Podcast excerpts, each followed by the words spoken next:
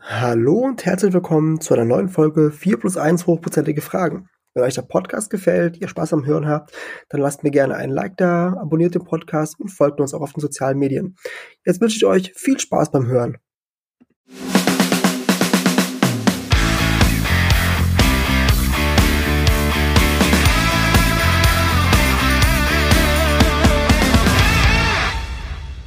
Ja, hallo und herzlich willkommen zu einer neuen Folge 4 plus 1 hochprozentige Fragen, dein Spirituosen-Podcast.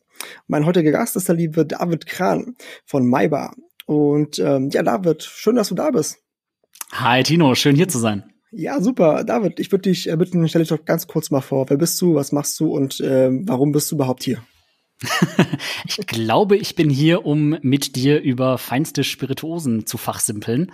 Ähm, warum ich das kann, ähm, ich bin inzwischen seit oh, 12, 13 Jahren in der Spirituosenbranche tätig. Ähm, habe als Bartender angefangen und bin irgendwie jetzt dabei gelandet, als Spirituosen- und Cocktail-Influencer zu arbeiten, ähm, mache aber nebenbei auch Unternehmensberatung für ganz, ganz viele Unternehmen in der Spirituosenwelt ähm, und äh, hoste Tastings in den Bereichen Gin, Whisky und Rum. Und außerdem ähm, bin ich auch seit inzwischen zwei Jahren als privater Abfüller von in erster Linie Whisky, aber auch seit neuestem Rum und Gin, hoffentlich in Zukunft, auch noch unterwegs. Wow, das hört sich super, super interessant an, super spannend. Also auf jeden Fall vielseitig, würde ich sagen. Cool. Auf jeden Fall, das war mir mega wichtig. Ähm, ich bin ja nicht irgendwie gelernt in dieses Fach reingekommen, sondern ähm, habe mich bewusst dazu entschieden, meinen klassischen 0815-Beruf an den Nagel zu hängen und ähm, ja, das zu machen, was ich jetzt tue. Und da war mir diese Vielfältigkeit einfach mega wichtig. Super, das kann ich äh, voll nachempfinden. Also, wenn man sich auch so ein bisschen selbst äh, verwirklichen und ausleben kann, das ist doch Schönste, was es gibt, oder? Also, genau so ist es. Bin ich voll bei dir. Cool, dann würde ich sagen, starten wir auch direkt in die erste Frage rein. Und zwar, ähm, David, ich würde jetzt äh, fast mal behaupten, wenn man so ein bisschen in Social Media unterwegs ist und vielleicht auch mal ein bisschen YouTube reinguckt und Spirituosen mag und vielleicht auch mal gerne Cocktail trinkt oder so, trinkt, dann würde ich äh, sagen, kennt man dich eventuell. Ne? Du bist äh, auf Instagram unterwegs, du bist auf Facebook unterwegs, du hast einen, für mich finde ich sehr, sehr coolen ähm, Facebook, ähm, äh, Facebook, äh, YouTube-Channel auch, wo du wirklich ähm, informative Sachen auch teilst und schöne Videos.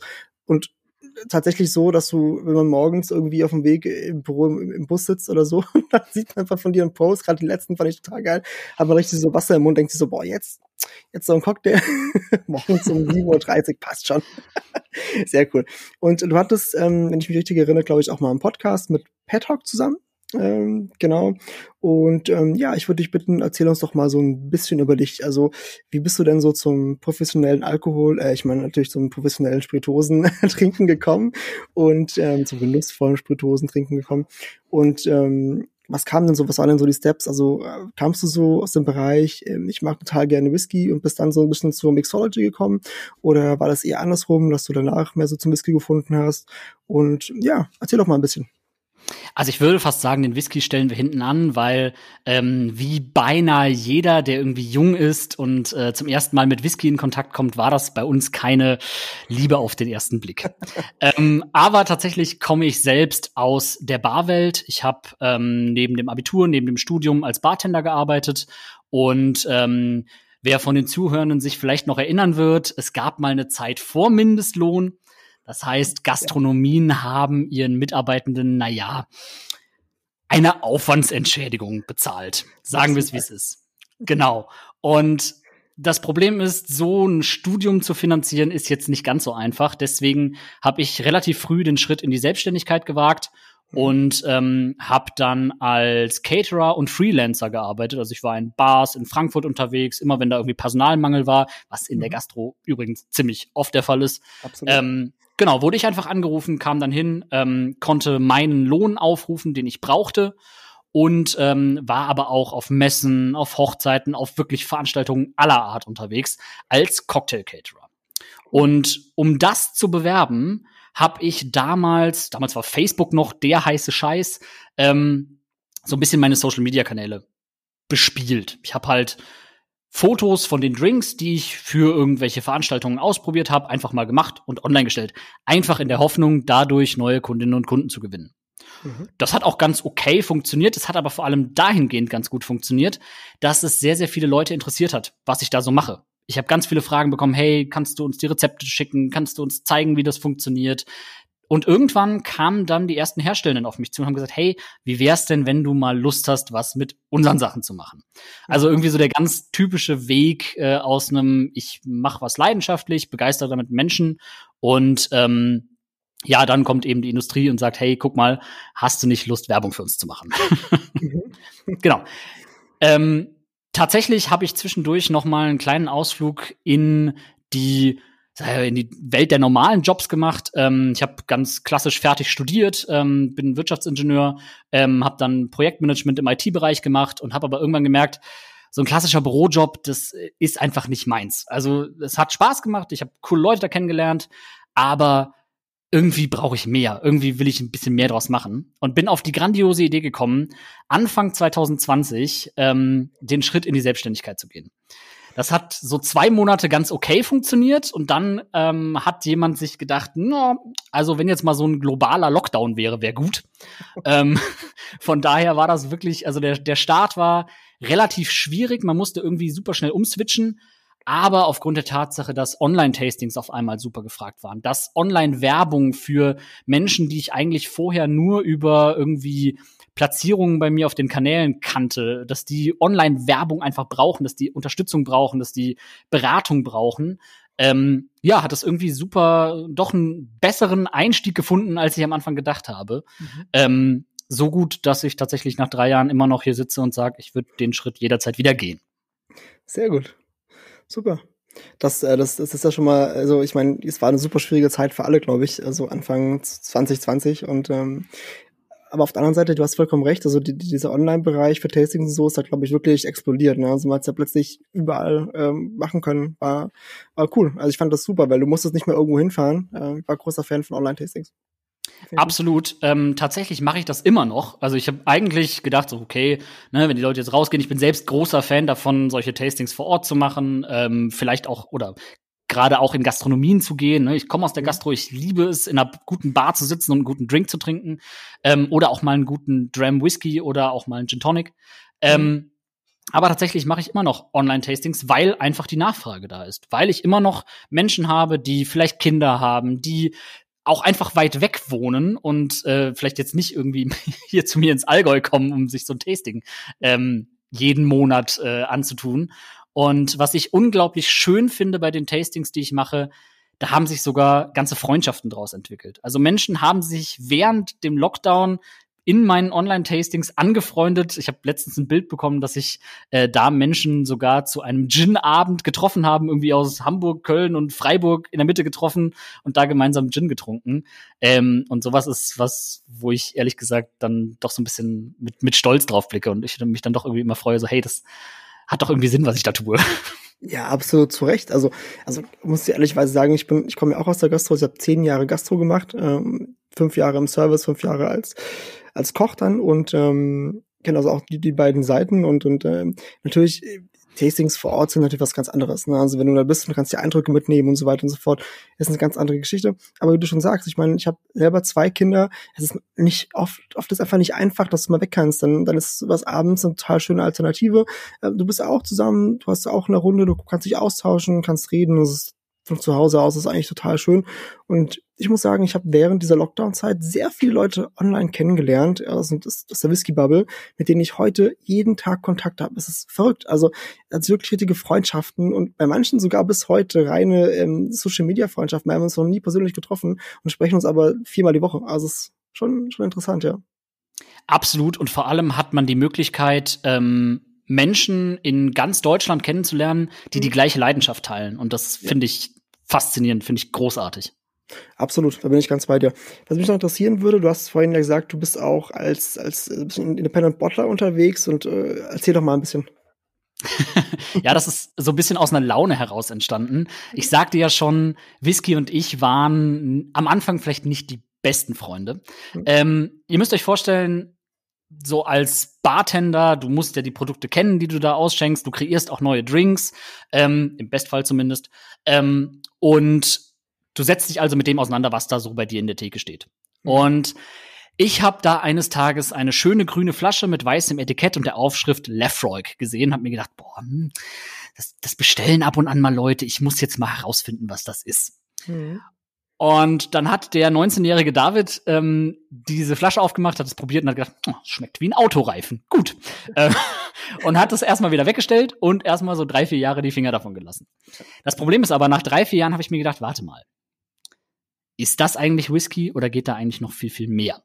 Und habe mich dann auch einfach aufgrund meines Berufs noch mal deutlich mehr mit äh, Whisky auseinandergesetzt und habe gemerkt, dass Whisky so unfassbar viele Facetten hat und so unglaublich viel vielschichtiges sein kann, ähm, dass sich da tatsächlich eine große Leidenschaft von mir ähm, entwickelt hat. Inzwischen habe ich eine große eigene Whisky-Sammlung, aber was immer mein Traum war, ich will eigenen Whisky haben.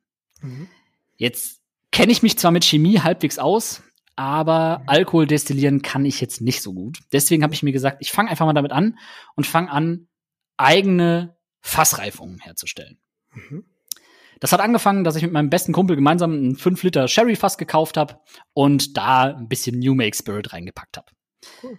Blauäugig wie ich war, habe ich mir gedacht, hey, das klappt bestimmt. Ne? Drei Jahre und einen Tag drin liegen lassen, wird, wird super.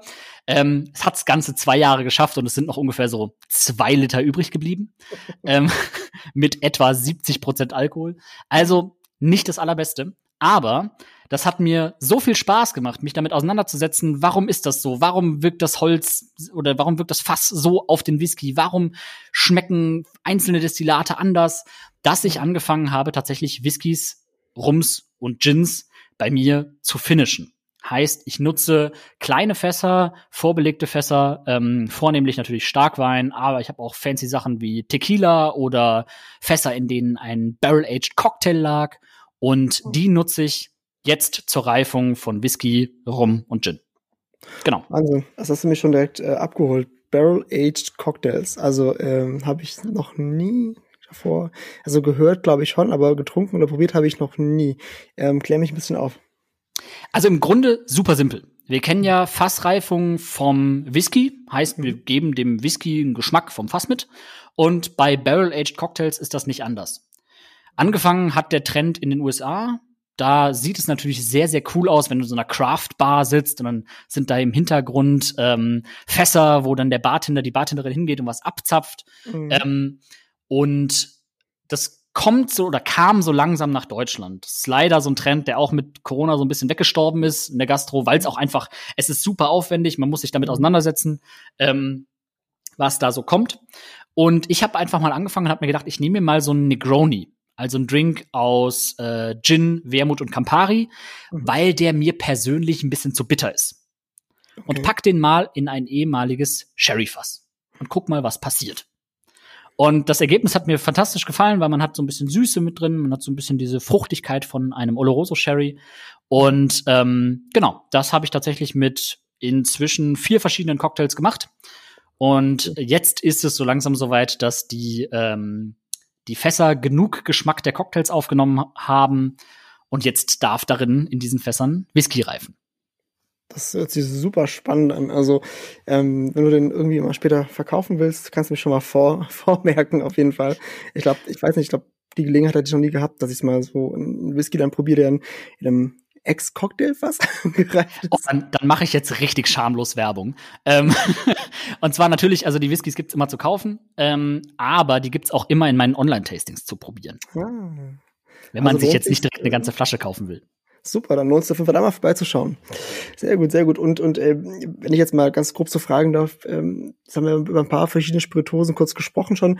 Was bist du jetzt eher? Bist du jetzt eher so Team Gin? Bist du Team Rum? Bist du Team Whisky? Wo bist du jetzt so, oder würdest du dich generell so als äh, also generell, also klar, wahrscheinlich magst du verschiedene Sachen, ist bei mir ja auch so, aber wo würdest du dich so grob generell ein, einordnen? Also grundsätzlich würde ich sagen, bin ich Spirituosen-Enthusiast. Heißt, mhm. ich feiere eigentlich jede Spirituose ähnlich. Mhm. Sagen wir es ähnlich. Mhm. Ähm, einfach aufgrund der Tatsache, dass ich mich sehr, sehr, sehr viel damit beschäftigt habe, was hinter der Spirituose passiert. Also mhm. welche Menschen stecken dahinter, welche Arbeit steckt dahinter. Ähm, deswegen kann ich eigentlich jeder Spirituose, jedem Likör irgendwo was abgewinnen. Mhm. Wenn ich jetzt allerdings in eine Bar gehen würde und sagen würde, ich bestell mir da etwas zu trinken, was kein Cocktail ist, dann kommt es sehr auf meine Stimmung an. Ich bin aktuell sehr im Whisky, sehr, sehr stark, einfach weil es irgendwie meine Leidenschaft ist. Ähm, ich bin sehr, sehr stark im Rum, weil ich glaube, dass es gerade ein Trendgetränk wird. Ähm, Im Gin, muss ich ehrlich zugeben, war ich ganz lange, gerade so die letzten, das, das letzte Jahr war ich ziemlich Gin-müde, ähm, weil einfach viel Gin kam. Der, der Hype ist ja riesig. Ja. Ähm, aber es gibt tatsächlich immer wieder Gins, die mich ganz persönlich abholen. Mhm. Die einfach schaffen, mir was Neues zu zeigen oder mir altbewährtes in einer neuen Form irgendwie präsentieren können. Oder mich halt meinen Geschmack einfach abholen. Ähm, wobei ich sagen muss, ich bin schwerer von Gin zu überzeugen als von Whisky.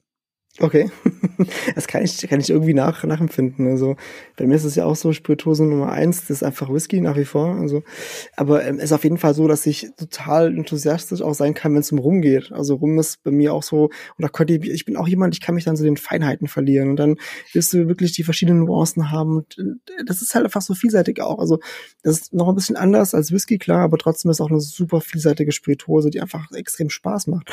Und ähm, ich habe ganz lustig, ich habe in der ersten Podcast-Aufnahme, die ich gemacht habe, mit Hadrian von Editor Chapters in Newcastle, da haben wir auch, das war vor circa einem Jahr jetzt, äh, haben wir auch drüber gesprochen. Ähm, da waren uns beide auch einig, dass der Rum gerade noch mal so ein richtiges Revival einfach erlebt. Würde mich mal interessieren, ist das jetzt eben, hast du das Gefühl, ist es nur so bei den Need-Trinkern, also, also einfach pur ähm, quasi rum genießen oder ist es auch im Cocktailbereich, so Longdrink-Bereich? Also es kommt auch im Cocktailbereich mehr. Ähm sagen wir es mal so, man kennt jetzt schon Cocktails mit Gin zu Genüge. Mhm. Man kennt Cocktails mit Whisky inzwischen sehr gut, auch wenn da noch Potenzial ist, meiner Meinung nach. Ähm, und Rum ist schon immer ein ganz, ganz typische Cocktailzutat gewesen. Also gerade wenn wir jetzt mal so in den, in den Basic-Cocktail-Bereich reinschauen, Pina Colada, Mai Tai, so diese ganz simplen Drinks, die man irgendwie gefühlt in jeder Bar bekommt, okay. da ist eben Rum drin. Das Problem ist, da ist meist eher, boah, ich, ich, ich scheue mich immer vor dem Begriff minderwertig, aber vor dem, ich würde eher sagen, etwas alkoholischerer rum. Nein, bleiben wir bei minderwertig, minderwertiger rum drin. Ne? Also, weil ein Gastronom, eine Gastronomin will auch Geld verdienen.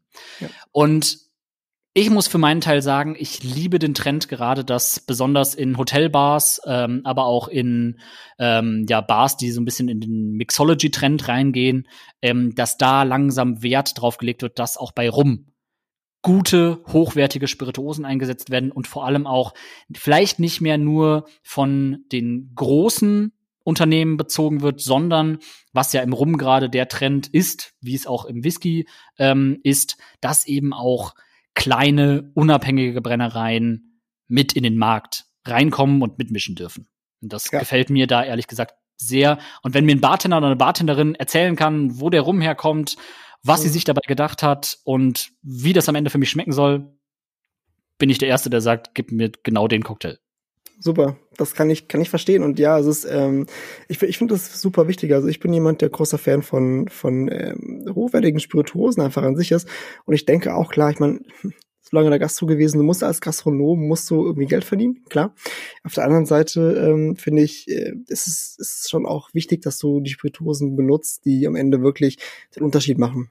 Definitiv. Absolut. Und wir haben ja das große Glück. das ist eine gute Frage. Äh, wir waren bei den hochwertigen Spirituosen in den Cocktails. Nein.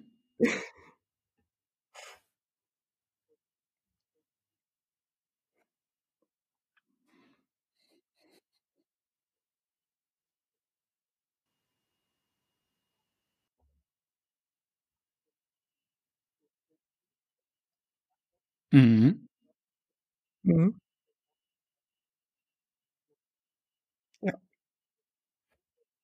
Mhm. Genau. Wo waren wir stehen geblieben? Ach so, ja, absolut, absolut. Ähm, genau, da habe ich noch was zu. Ähm, genau, wir haben bei uns in Deutschland ja auch das große Glück, dass wir inzwischen von den großen Spirituosen, wenn wir jetzt mal von Mezcal und Tequila ein bisschen wegsehen, ähm, mhm. eigentlich alles auch lokal bekommen können. Also es gibt inzwischen guten Rum aus Deutschland, es gibt guten Whisky aus Deutschland und es gibt vor allem sehr, sehr guten Gin aus Deutschland.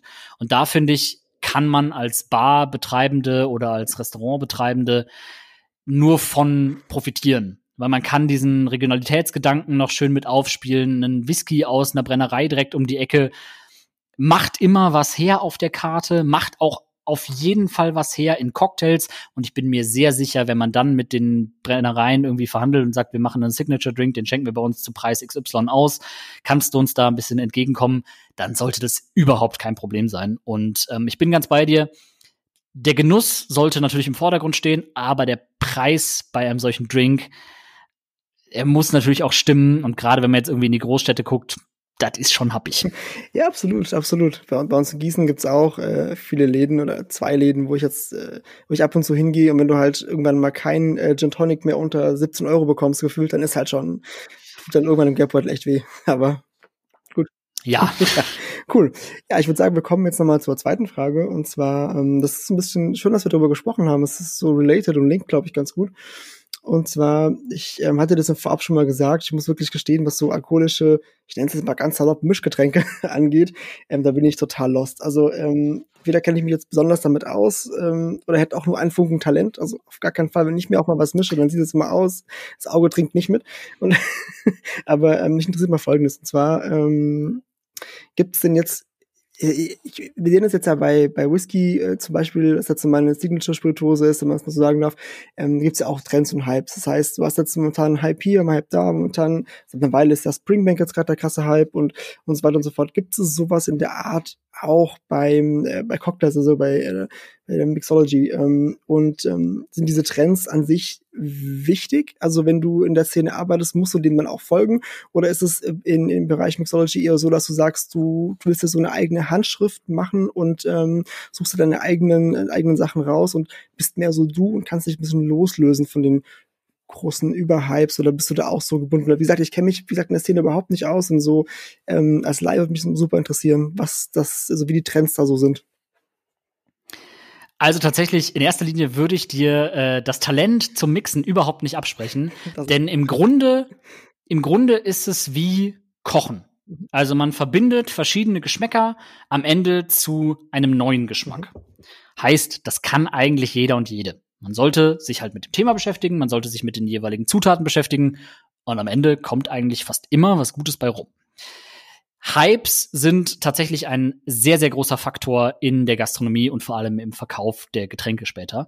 Ähm, aber du hast so schön ähm, den Bogen gespannt zwischen dem, man sollte sich selbst treu bleiben, man sollte seinen eigenen Stil kreieren. Und ich glaube, beides ist super wichtig. Mhm. Also du solltest auf jeden Fall deinen eigenen Style haben. Du solltest Gäste haben, Gästinnen haben, die nur kommen, weil du da bist, weil du die Getränke machst oder weil es deine Bar ist. Mhm. Aber du musst halt auch Hypes mit bedienen.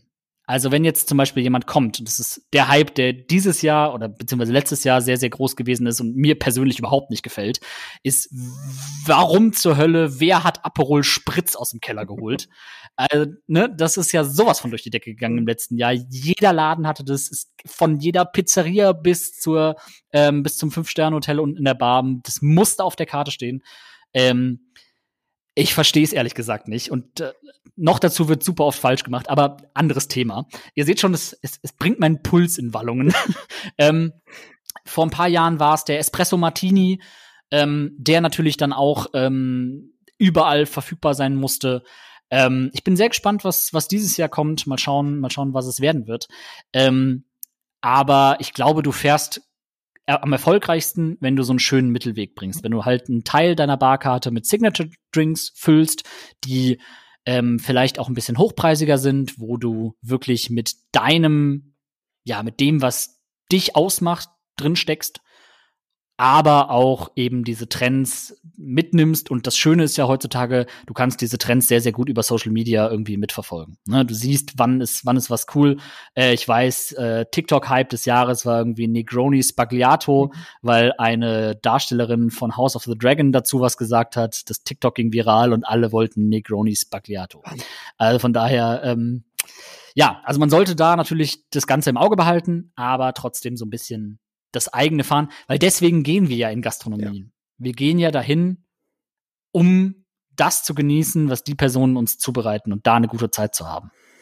Ja, kann ich, nach, kann ich nachvollziehen. Also ähm, ich, ich kann, ich lustig, dass du das ein bisschen mit Kochen verglichen hast, weil ich habe ja, wie gesagt, ein paar Jahre auch in der Gastro in der Küche gestanden.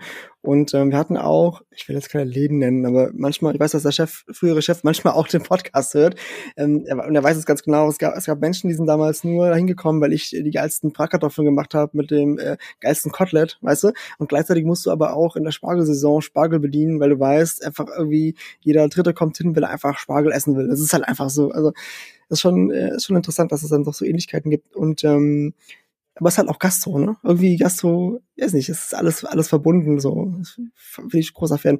Und ähm, würdest du jetzt sagen, ähm, würdest du sagen, dass es, dass es so auch ländertypische Trends gibt, oder würdest du sagen, dass die Trends so global sind? Oder was ist denn so, was ist denn so typisch, vielleicht kann man, kann man das sagen, so ein typisch deutscher Cocktail? Also was so in Deutschland einfach wo jede Kartoffel betrieben gesagt, will ich jetzt unbedingt haben.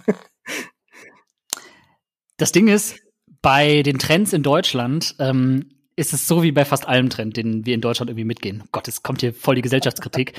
ähm, aber wir gucken uns sehr gerne Dinge ab. Also wir schauen, was finden zum Beispiel Amerikanerinnen und Amerikaner cool, dann nehmen wir das auch. Ne? Mein, hier wäre jetzt mein äh, Beispiel die Barrel-Aged Cocktails gewesen. Ne? Also Amerika super funktioniert, deutsche Hotels haben sich das auch hingeguckt. Wer zum Beispiel ähm, dazu ähm, den Sport 1 Doppelpass am Sonntag immer mitverfolgt, hier Fußballfans aufgehört. Ähm, da steht nämlich in der Bar des Hilton am Frankfurter, äh, am, am Münchner Flughafen steht tatsächlich ein solches Fass. Ich glaube, sie haben Negroni drin. Ich glaube, es ist sogar von Campari gestellt. Also, ne, gerade so diese großen amerikanisierten Hotelketten führen das halt tatsächlich dann auch zu uns. Ähm, dann natürlich, wir Deutschen haben schon immer einen großen Hang dazu, Italienisches mit dazu zu nehmen. Anders kann ich mir den Aperol Spritz nicht erklären. Ähm, aber ähm, ansonsten, wenn ich jetzt überlege, was so ein Drink ist, der uns in Deutschland gerade äh, sehr, sehr abholt, ist es immer noch, äh, den Drink gibt's schon sehr, sehr lange, aber es ist so der erfolgreichste deutsche Cocktail-Export, ähm, der Gin Basil Smash. Okay. Also eine Kombination aus Gin, Zitrone, Basilikum und Rohrzucker. Ähm, ist ein super schöner, frischer Sauercocktail, ähm, dann eben noch ergänzt durch den Basilikum und damit macht man eigentlich nichts verkehrt. Und so meiner Erfahrung nach, gerade in so Cocktailkursen oder so, ist das immer so das Erste, was nachgefragt wird und auch das Erste, wo eigentlich sich alle darauf einigen können. Okay. Super interessant. Also habe ich noch nie getrunken und habe ich auch bewusst noch nie wahrgenommen. Vielleicht, aber ich bin wirklich, was das Ganze angeht, einfach total, total lost, was das Thema angeht. Das ist einfach, ja, wie gesagt, ich mache mal super gerne mal im Sommer, wenn es richtig warm ist, ja, dann mache ich nämlich auch mal einen Whisky her und mache ein bisschen Ginger Ale und ein bisschen Eis rein. Und, und wenn es hochkommt, damit die Zutaten mal benutzt werden, mache ich mir irgendwie so alle äh, sechs Wochen vielleicht mal irgendwie ein Old Fashioned oder so. Das ist aber auch wirklich, das ist das Maximum. Ähm, da würde mich mal interessieren, wie du vorhin auch gesagt hattest mal, ähm, du musst als, als, äh, Barkeeper oder auch ein bisschen so deine, deine eigene Kreation finden und vielleicht auch im besten Fall einen eigenen Cocktail entwickeln oder einen Drink entwickeln. Äh, wo holt man sich die Inspiration her? Wie versteht man, was wie zusammenpasst? Also ich weiß nicht, also ich, ich zum Beispiel habe super große Schwierigkeiten bei allem, was zum Beispiel Milch enthält, weil es in meinem Kopf einfach irgendwie Spirituose und Milch ist so im ersten Moment passt das überhaupt einfach gar nicht. Klar, es schmeckt dann schon gut, aber wäre ich jetzt nicht drauf gekommen. Ich hätte eher gedacht, oh Gott, die Milch grinnt mir jetzt und ich habe irgendwie drei Tage Probleme. Also, weißt du? also du fängst tatsächlich gerade mit den, mit den wirklich schwierigen Zutaten an. Ähm, aber grundsätzlich können wir uns da wieder drauf ähm, auf deine Tätigkeit als Koch mhm. beziehen. Weil da bist du ja auch hingegangen und hast gesagt, du nimmst ein Gericht aus verschiedenen Bauteilen, mhm. die ähm, ja, zusammenpassen, wo man weiß, da, da passt der Geschmack mhm. und ergänzt es vielleicht um etwas Neues. Und so funktioniert es auch bei der Cocktailkreation. Also man schaut vielleicht, was kennt man denn schon? Also ne, hat man irgendwie Zitrone, Rohrzucker und Spirituose ist so eine ganz klassische, mhm. ne, ganz klassischer Basis, auf der du aufbauen kannst. Und das ergänzt du dann eben um was weiteres. Also vielleicht um Kräuter oder um ähm, irgendwelche Früchte mhm. oder ja gut, auf Milch wäre ich jetzt vielleicht nicht gekommen, aber, aber ähm, genau, du, du baust quasi dann so ein bisschen was mhm. auf. Du kannst aber auch hingehen und sagen, du gehst quasi von der Spirituose aus. Mhm. Das ist das, was ich in, sehr häufig in meiner äh, Tätigkeit als Influencer beziehungsweise auch als Unternehmensberater tue, dann nämlich Cocktails im Auftrag zu kreieren. Also wenn zum Beispiel Hersteller XY auf mich zukommt und sagt, hey, guck mal, wir haben hier ein neues Produkt auf den Markt gebracht, kannst du mir mal äh, zehn Cocktails mhm. kreieren? Dann eben erstmal das Produkt zu probieren, schauen, was sind die Eigenschaften davon. Ähm, am einfachsten funktioniert es, glaube ich, beim Gin. Da kann man nämlich die Botanicals rannehmen und sagen, hm, was ist denn da so drin? Wo kann man da in welche Richtung spielen? Ähm, beim Whisky funktioniert es immer sehr, sehr gut, wenn man sich die Fassreifung zugrunde legt. Ähm, ja, also zum Beispiel irgendwie eine Sherry-Fassreifung oder so, da weiß man, da hat man vielleicht ein bisschen was von dunklen Früchten, Kirsche passt da vielleicht ganz gut. Womit passt denn dieser jeweilige Geschmack zusammen? Womit passt jetzt, passt jetzt eine Kirsche oder Trockenfrüchte oder sowas? Was, was matcht da in meinem Kopf für mich? Oder was habe ich schon mal gegessen oder getrunken, was passt? Und so hangelt man sich dann da irgendwie durch. Und am Ende kommt meistens was raus, was relativ gut schmeckt. Okay, also in deinen, in deinen Worten hört sich super logisch an. Also vielleicht versuche ich mich irgendwann noch mal. also tatsächlich muss ich auch sagen, ähm, ich bin halt so ein, so ein gerade was meine Arbeit angeht, ein sehr, sehr strukturierter mhm. Mensch. Äh, und ich kann mir das halt so immer sehr, sehr schön zusammenbauen. Ähm, das, was ich tue, ist zwar ähm, und ist zwar sehr kreativ und sieht sehr kreativ aus, aber ich bin leider das absolute Gegenteil davon. Ähm, ich bin halt sehr, sehr strukturiert und brauche so meine, meine Dinge, die ich irgendwie zusammensetzen kann, was dann am Ende was Schönes ergibt. Das ist super interessant, weil ich bin genau das Gegenteil. Also ich bin äh, das Chaos in Person. Also auch Menschen, die mit mir zusammenarbeiten, tun regelmäßig leid, weil ich eine ganz andere Arbeits, äh, also ich glaube, ich bin einfach anders, um es mal ganz lieb auszudrücken. Und bei mir ist meistens immer Chaos, also mindestens für, für, für die Leute, die außen stehen sind, denken immer, es ist ein riesengroßes Chaos für mich macht das alles auch total Sinn und ich, ich brauche das auch, um mich da voll zu entfalten, um da meine Arbeit machen zu können. Aber schön ist, glaube ich, für Außenstehende nicht. Also sind wir genau, glaube ich, äh, gegenteilig gepolt. Aber das Schöne ist, das Schöne ist, ähm, dadurch, dass ich schon relativ viele Stationen in meinem Berufsleben durch habe, mhm. kann ich eigentlich mit fast jedem, egal wie chaotisch oder wie strukturiert die Person ist, sehr, sehr gut ähm, zusammenarbeiten. Ja. Weil ich gehe halt immer mit dem Gedanken ran, die Person wird es schon aus einem gewissen Grund tun. Ja, also ich meine, also für mich, ich finde Gastro ist ja sowieso oft Chaos pur. Also ich meine, ich kann mich noch super gut dran erinnern, irgendwie abends, äh, Küche schließt um 22 Uhr, es ist 21.40 Uhr, du denkst, boah, cool, kein Tisch mehr, ähm, neuer Tisch, du kannst vielleicht mal anfangen sauber zu machen. Zack, auf einmal stehen 15 Leute da und wollen noch, als ich äh, ein Menü haben oder keine Ahnung was. Also da musst du ja auch oft super improvisieren und dann ist es halt mal chaotisch für eine halbe Stunde. Aber äh, kannst du diesen Chaos kannst du viel Gutes machen. Also absolut, absolut. Wenn du möchtest, erzähle ich dir eine kleine äh, lustige ja, Geschichte gerne, dazu. Gerne. Ähm, und zwar habe ich in einem Hotel in Frankfurt gearbeitet, mhm. äh, war als Freelancer da, mhm. Samstagabend ähm, und es hieß, ja komm, du schreibst ja eh Stunden, ne? wir haben quasi unsere Stunden schon erledigt, du machst dann einfach die Bar zu. Und es war so ein Uhr nachts, ne? Samstagabends, Fünf-Sterne-Hotel in Frankfurt, da geht nicht mehr viel. Mhm. Ne? Es saßen noch so drei Leute, haben da so an ihrem Weinchen genippt und Gutes. Ähm, und auf einmal kam ein Gast, den kannte ich schon von zwei Tagen vorher. Äh, der hatte seinen letzten Tag in diesem Hotel, weil er dann wieder äh, in sein, äh, nach Hause geflogen ist. Und ähm, er sagte, ja, pass auf, ich möchte jetzt die ganze Bar einladen. Und so, okay, können, können wir machen. Es sind nicht mehr so viele Leute hier. Ja, ja, kein Thema. Wir, wir kriegen noch ein paar. Wir kriegen noch okay. Paar. Macht drei Anrufe. Ende vom Lied. Ich bin, glaube ich, um 6.30 Uhr nach Hause gefahren. ähm, die Küche hat noch mal eröffnet. Krass. Und wir haben mehrere Flaschen Champagner und ich glaube auch die Eisvorräte komplett aufgebraucht. Also wirklich ein, ein ähm, für, für mich natürlich ein sehr, sehr stressiger ja. Abend, aber trotzdem aufgrund der Tatsache, dass die Menschen, die da waren, wussten, hey, das ist eine Person da, die kümmert ja, sich jetzt ja, um uns. Ähm, ähm, trotzdem ein super schöner Abend, der mir auch immer noch, trotz des, äh, wenn, wenn ich heute dran denke, bis 6.30 Uhr arbeiten, hm, schwierig, ähm, aber trotzdem immer noch sehr positiv in Erinnerung geblieben ist. Ja, das, ja, das habe ich aber ganz oft gehabt. Also wenn ich im Nachhinein so an, an diese stressigen Situationen denke, denke ich mir oft, boah, war aber auch geil, du hast richtig was gerissen und ihr habt wirklich was zustande gebracht und das ist eigentlich besser als nur rumstehen die ganze Zeit. Also es gibt ja auch in der Gastronomie Abende, wo nicht so viel los ist, wo du dann äh, denkst, okay, kannst du mal früh nach Hause gehen oder so. Ähm, ja, also ich, ich sag nicht, ich brauche auch dieses Chaos. Ich habe das Chaos äh, sowohl privat als auch bei der Arbeit und ich denke mir immer, anderen Leute müssen einfach damit klarkommen, weil ich komme so gut klar und dann ist ja mein, mein Ding, weißt du? So. Absolut, absolut. Ja, cool. Dann kommen wir jetzt schon mal zur dritten Frage. Und zwar, David, lass uns mal so ein bisschen jetzt, ähm, jetzt haben wir über Cocktails und Mischgetränke geredet und so weiter und so fort.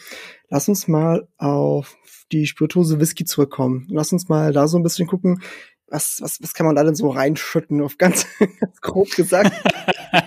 ich meine, Whisky kann ja auch ein Element ähm, eines, eines Cocktails oder eines äh, Mischgetränks oder eines äh, Longdrinks, wie auch immer man es nennt, oder wie gesagt, ähm, die Fachtermini, äh, die darfst du mich jetzt nicht äh, abfragen, da bin ich wirklich absoluter Laie. Aber es ist auf jeden Fall ähm, ein Element davon. Und ähm, wie gesagt, ich bin eine totale Banause in dem Bereich und ähm, mich würde mal interessieren, wie funktioniert der Whisky denn generell in Cocktails oder Longdrinks? Ist das was, was wirklich gut funktioniert? Ist du sagst, das ist eine Spirituose, die sich sehr gut dazu eignet. Damit kann man sehr viele tolle Sachen machen, die sehr viel Spaß machen. Und ähm, gibt es Charakteristika, die ein Whisky mitbringen muss, damit er sich gut eignet? Sprich, ähm, heißt jetzt, jetzt, wenn du, wie gesagt, einen Whisky von Eiler hast, der jetzt irgendwie sehr peaty ist und, und, und sehr viel Rauch hat und so, eignet er sich jetzt gar nicht oder eignet er sich gerade wieder besonders für bestimmte Sachen? Klär mich mal so ein bisschen auf. Also grundsätzlich, ähm, Whisky in Cocktails ist, sag ich mal, der Ursprung von Cocktails. Okay. Also Cocktails gibt es erst seit, würde ich sagen, 300 Jahren, okay. 400 Jahren ungefähr, je nachdem. Ähm, aber die sind so ein bisschen auf dem Gedanken äh, entsprungen. Ähm, stell dir vor, Amerika, ähm, Wilder Westen, Saloon. Mhm. Ja, und der Saloon stellt seinen eigenen, naja, heute würden wir nicht Whisky sagen, aber damals war das halt mhm. Whisky, in Anführungszeichen, mhm. ähm, her. Und jetzt stell dir aber einfach die Brenntechnik vor, die ein sehr, sehr schlechter Saloon im Wilden Westen des Jahres 1705 mhm. äh, hat. Ja, also bisschen, bisschen schwierig. ähm, besonders so was das Trinken ja. angeht. Ähm, also, was hat man gemacht? Man hat das Ganze mit Zucker und mit Früchten verfeinert. Ja. Und geboren ist daher das älteste Cocktailrezept, was wir kennen, The Cocktail, also der Old Fashioned. Mhm. Also einfach eine Kombination aus einem Bourbon Whisky heutzutage, manche nehmen auch Rye, ich mag's total gern mit Scotch, mhm. ähm, und Zucker und einem Bitteralkohol. Und dann gibt man noch ein paar kleine Früchte mit dazu. Im Bestfall nur eine Orangenzeste. Ich kenne auch Bars, die schmeißen dann ganzen Obstsalat rein. Muss meiner Meinung okay. nach nicht sein. Aber die Tatsache, dass das das erste Getränk ist, was man gemixt hat, woraus man quasi eine, einen Drink kreiert hat, einen richtigen, spricht ja schon dafür, dass es sich unglaublich schön damit arbeiten lässt. Du hast schon angesprochen, Whisky hat unglaublich viele verschiedene Charakterzüge, kann in unglaublich schöne Arten und Weisen ausgeprägt sein. Sei es ein extrem rauchiger Whisky von Isla, sei es ein sehr, sehr schön smoother Whisky mit einem schönen, mit einer schönen Vollreifung in einem Sherry Butt aus der Space Side. Mhm. Also wirklich alles irgendwie in diesem Rahmen mit dabei. Und wenn wir jetzt noch mit dazu nehmen, Rye Whisky aus Amerika, ähm, japanischen Whisky und über Heidekraut ähm, gemälztem äh, Whisky aus Dänemark. Mhm. Also da ist wirklich super viel dabei. Und das spielt uns hinter der Bar natürlich perfekt in die Karten. Weil wir haben verschiedene Geschmäcker, die wir am Ende für einen Drink nutzen können. Und wenn wir jetzt zum Beispiel Whisky A nehmen, schmeckt ein Whisky Sour oder ein Manhattan Cocktail ganz anders als mit Whisky B. Ja, Und das macht extrem viel her. Du kannst extrem schön damit arbeiten, dass es eben genau diese Unterschiede gibt. Mhm. Und grundsätzlich würde ich mal sagen, meine Empfehlung an dich, Whisky Sour, ganz easy, Zitrone, Rohrzuckersirup und dann mit einem Isla Whisky. Okay. Ich weiß, ich mache mich da immer in der Whisky-Szene so ein bisschen unbeliebt. ähm, Gerade wenn ich sage, ich hau super gern Scotch in meinen, in meinen Cocktail. ähm, aber dazu einfach mal eine ganz, ganz, ein ganz, ganz simpler Grundsatz. Je besser die Zutaten, mhm. desto besser ist auch der Drink am Ende. Ja, klar. Und wenn ihr jetzt euren Lieblingswhisky nehmt und sagt, ja klar, der schmeckt mir pur, aber ihr habt vielleicht mal keine Lust drauf, den pur zu trinken versucht den mal in einem Drink, versucht den mal als Whisky Sour, versucht den mal als Old Fashioned, versucht den mal als Manhattan und ich bin mir sicher, ihr werdet begeistert sein. Das kann ich mir auf jeden Fall super vorstellen, weil ich meine, wie gesagt, im Kochen, wenn du die guten Zutaten hast, schmeckt es auch geiler. Wenn du irgendwie so eine Tomate hast, die die gefühlt richtig Sonnenlicht gesehen hat, sondern irgendwie bestrahlt wurde, die kann nicht so schmecken wie eine, die in Sizilien irgendwie die reinste Sonne abbekommen hat. Das ist, ist klar. Und äh, das kann man wahrscheinlich genauso auflegen. Ähm, auf die Cocktails, wenn du die besten Zutaten hast, hast du halt das beste Endergebnis und den größten Genuss. Genau so ist es. Ja, cool. Und ähm, du hast es schon angesprochen, äh, beim Old Fashioned, manche nehmen jetzt Bourbon oder äh, du magst es sehr gerne mit Scotch. Ähm, würdest du denn jetzt sagen, oder wie würdest du denn sagen, wie passt denn Rye da rein? Also wie passt denn Rye Whisky in diese ganze ähm, Welt der Cocktails? Also, also Rye passt sorry, ich wollte nur sagen, weil Raya schon wieder so eigene Charakteristika hat, eine eigene Würze hat, diese eigenen Noten hat, die jetzt im Single Malt, im Scotch oder so und die einfach nicht vorhanden sind teilweise. Absolut. Deswegen kann man Rye tatsächlich auch sehr, sehr schön in teilweise sehr eigenen Cocktails mhm. einsetzen. Also ich kann zum Beispiel einen Rye sehr, sehr schön mit einem kräutrigen Wermut verbinden. Ähm, ich kann aber auch, ähm, was ich jetzt vor kurzem erst festgestellt habe, äh, Rye sehr, sehr schön zum Beispiel mit Portwein äh, kombinieren und habe so trotzdem noch einen ja eben diese dieses schön würzige, was der Rye eben ganz natürlich mit sich bringt und kann das aber umspielen. Also ich kann quasi sagen, ich pack da ein bisschen Frucht dazu, ich pack da ein bisschen Säure dazu, ich pack da vielleicht ein bisschen was Kräutriges, unterstreich dieses würzige noch mal so ein bisschen. Ähm, und da muss ich auch sagen, liebe ich gerade den Trend, dass Rye Whisky eben nicht mehr so ein, so ein klassisches, wir haben das auch da Getränk ist, sondern dass es da auch inzwischen Craft-Brennereien gibt, die einfach nur Rye herstellen. Dass es Brennereien gibt, die wirklich hochwertigen Rye herstellen, die mhm. ganz eigene Kreationen an Rye anlegen. Und ähm, da bin ich mir sicher, wird auch in Bars noch viel passieren, weil Rye ist meiner Meinung nach wirklich ein Go-To-Whisky für Cocktails. Das kann ich gar nicht voll gut nachempfinden, weil, also zumindestens, dass du dich darüber freust, dass, dass der Rye so ein bisschen Aufmerksamkeit auch bekommt, weil also ich hätte vor fünf Jahren nicht gedacht, dass ich heute so viel verschiedene Ryes bei mir stehen habe. Damals ähm, war das so, auch ein bisschen beeinflusst vielleicht von dem Umfeld, ne? Rye Whisky, ja, ist halt so ein bisschen, er ist halt nicht der, der minderwertige Stoff, aber es halt kommt niemals an, an, an Scotch oder an Single Malt ran oder so.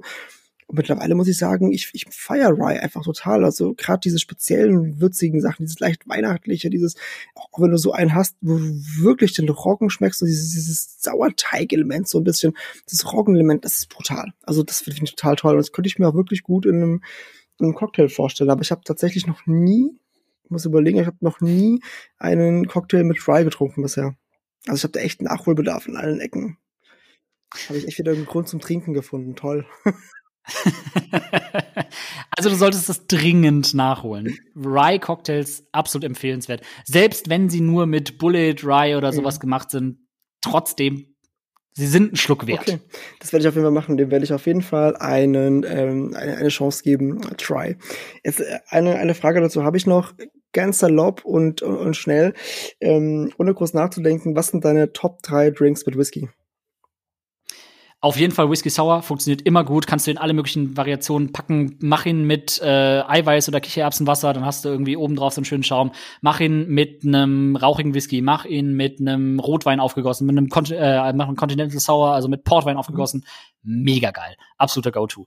Ähm, dann würde ich sagen Old Fashioned. Ich liebe die Kombination aus unterschiedlichen Bittern mit äh, einem Whisky, dann dazu bisschen Zucker, der das Ganze noch ein bisschen süßer macht. Ich mag, wie es langsam aber sicher entspannter wird, ihn zu trinken, weil das Eis schmilzt.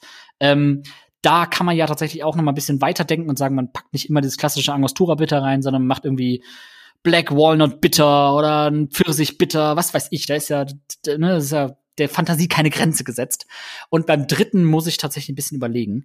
Ähm, ah, schwierig, schwierig, schwierig. Ähm, ich würde aber sagen, Oh, doch, ich glaube, es ist ein Manhattan. Okay. Ich bin gerade gerade in der Mut für einen schönen, starken äh, Drink, der mit einem mit einem schönen italienischen Wermut wenig Schnickschnack, lass die Deko weg, mach einfach einen schönen Whisky. In meinem Fall am liebsten Sherry fast gereifter Single Malt Scotch mit einem ganz kleinen Fitzelchen Rauch und dann äh, noch einen schönen italienischen Wermut dazu, bisschen Orangenbitter, fertig. Das hört sich echt gut an. Wie gesagt, jetzt wo du davon sprichst, habe ich auch richtig Bock drauf bekommen. Und das ist mir auch wieder eingefallen. Ich habe mir nämlich die ganze den Kopf zerbrochen, was wir letzten Sommer ganz oft getrunken haben. Ähm, wir haben, also meine Frau hat das so gut geschmeckt. Ich habe dir öfter mal so einen Sherry-Cobbler gemacht, was ja auch total vergessen, vergessen geworden ist. So ähm, ist ja auch super einfach und und ähm, ich bedient halt so ein bisschen diesen süßen Markt, ne, glaube ich. Und ähm, also die hat's echt gefeiert. Die hat davon echt Liter, boah, ich darf, darf ich nicht so laut sagen, literweise getrunken. Da ist die wieder böse, wenn ich das erzähle. aber echt, echt cool. Es war cool. Das ist aber auch wirklich, das, das ist so das Einzige, was mir jetzt so einfällt, was wir letzte Zeit gemacht haben. Außer halt, wie gesagt, mal ein Old Fashioned oder halt mal ein Whisky Ginger. Ja. Aber da habe ich auf jeden Fall Nachholbedarf und das werde ich auch machen. Und werde ich mir für diesen Sommer vornehmen, will ich meine Hausbahn in die Richtung ein bisschen ausbauen und äh, werde wieder einen Grund finden, mehr Alkohol zu kaufen. sehr, sehr gut. Mit dem Sherry Cobbler sprichst du aber tatsächlich gerade einen sehr, sehr schönen Trend okay. an. Denn ich glaube, oder es war so der Trend vor der Corona-Pandemie, nämlich in die Richtung Low-ABV-Drinks okay. zu gehen. Also Drinks mit einem Starkwein, zum Beispiel mhm. Sherry oder Portwein mhm. als, als, als Main-Player, gar nicht mehr mit einer Spirituose. Mhm. Und ähm, das, glaube ich, wird so langsam aber sicher wieder Trend. Gerade im Portweinbereich passiert da gerade ziemlich mhm. viel. Und ähm, ja, ne, wir kennen es alle, wenn wir irgendwie weggehen und sagen, wir trinken äh, ja mal nicht so viel, dann sollte man von Cocktails und Longdrinks eigentlich die Finger lassen. Wenn man dann aber die Möglichkeit hat, quasi was in einem, in einem Alkoholgehalt von einem Bier oder einem Radler mhm. zu haben und trotzdem dieses schöne Gefühl eines Longdrinks und vielleicht, wenn man gerade gar keine Lust auf Bier hat ähm, oder auf Wein hat, dann da eben noch mal ein anderes Trinkerlebnis zu haben, äh, finde ich ehrlich gesagt sehr, sehr spannend. Ich persönlich bin da im Sommer auch ähm, schwer zu, für zu begeistern. Ja, also ich bin aber auch jemand, der sehr gerne ähm, einfach Sherry und, und, und Portwein und so trinkt, also großer Süßwein-Fan und auch, auch klassisch. Einfach ähm, tatsächlich, wenn ich am Kochen bin, manchmal denke ich mir ein Gläschen dazu ein, einfach nur ein bisschen und ähm, wie man das halt früher so als, als äh, ja, so, so, zum, zum Einläuten des Essens jetzt so gemacht hat und äh, zur Begleitung, da bin ich echt großer Fan. Bin ich vielleicht super altmodisch, aber ich glaube, die wussten schon genau, was sie gemacht haben früher. Also kann man definitiv trinken. Schön. Ja, cool. Also dann sind wir mit den, mit den äh, drei seriösen Fragen auch schon durch. Und ich habe jetzt noch eine vierte Frage dabei für dich, die ja auch wirklich immer so ein bisschen humoristisch gesehen ist. Äh, manchmal mehr, manchmal weniger aus der Kategorie, äh, stell dir vor, oder was wäre wenn meistens. Und ähm, für dich habe ich mir eine sehr nette Frage überlegt ähm, und habe die so ein bisschen vielleicht an dein neues ähm, neues, neues geografisches Umfeld angepasst. Und zwar, pass auf. ähm, mich würde mal Folgendes super interessieren. Und zwar, ähm, stell dir vor, du wirst jetzt, äh, also du merkst, das ist eine Stell dir vor Frage. Stell dir vor, du würdest jetzt ähm, auf einer Hütte irgendwo im Allgäu engagiert werden, wo dich einstellen, du sollst einen sogenannten Signature Drink kreieren. Ähm, und der Clou dabei ist, auf dieser Hütte soll es nie wieder was anderes geben. Also das ist wirklich die einzigste das einzige alkoholische Getränk, das äh, von nun an ausgeschenkt wird. Kein Bier, kein nichts. Das heißt, dein Drink muss wirklich beeindrucken, muss zur Region passen und es muss innovativ sein ähm, und natürlich die Leute mitreißen, weil du willst es ja verkaufen auch. Ähm, schieß los. Was würdest du sagen? also, also normalerweise bekomme, bekomme ich Geld für sowas. ähm.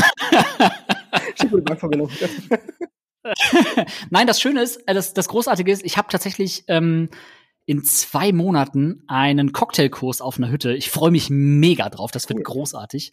Ähm, und ein paar Tage vorher schon ein Whisky-Tasting auf einer Hütte. Also es wird wirklich großartig. Ähm, du spielst mir sehr in die Karten, weil ich bin großer Hüttenfan. Okay.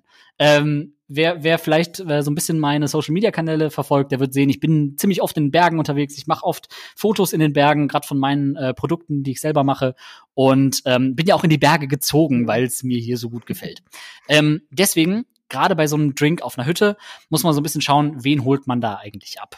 Mhm. Ja, wer geht auf so eine Hütte? Das sind meistens Leute, die jetzt kein Fünf-Sterne-Hotel brauchen, ne, die auch mit einem Schlafsack zurechtkommen, die ein einfaches Frühstück, gutes, kräftiges, aber einfaches Frühstück haben und die brauchen auch einen guten, kräftigen, aber einfachen Drink. Mhm. In dem Fall würde ich sagen, spielt tatsächlich ja, spielen hier natürlich ein paar lokale Zutaten sehr, sehr gut rein. Wir haben das große Glück hier unten im Allgäu, dass wir sehr, sehr viele Brennereien haben, die sehr, sehr viel schöne Sachen machen. Deswegen würde ich sagen, begrenzen wir die Zutatenliste auf Brennereien von hier. Das kann man easy machen, weil hier sind Obstbrände sehr, sehr stark im Kommen. Oder nicht stark im Kommen, die sind hier schon immer krass dabei. Ähm, wir haben die Bodenseeregion um die Ecke, ne? Da Apfel, Birne ist da der Hauptexport, das Hauptexportgut. Ähm, Heißt, ich würde sagen, ich würde einen Sour Cocktail machen aus entweder Zitronen, weil einfach zu bekommen. Das ist dann so ein bisschen der exotische Einschlag mit da rein. Dann ähm, Williamsbirnenbrand, immer gut. kennen hier alle nach dem Essen. Kennt man so klassisch als Schnaps. Gibt's aber auch in sehr hochwertig. Mhm. Gibt hier viele Brennereien, die den super gut herstellen. Dann dazu ein bisschen Süße, in Form von ganz klassisch Zucker, soll einfach sein, nicht irgendwie in irgendwelche fancy Variationen gehen. Und ich würde auf Schaum oder sowas verzichten, weil es ist eine Hütte. Ne? Seien wir ehrlich. Die Leute zahlen nicht mehr als fünf Euro für so einen Drink. Und ich würde aber noch ein bisschen den Bergeinschlag mit reinpacken.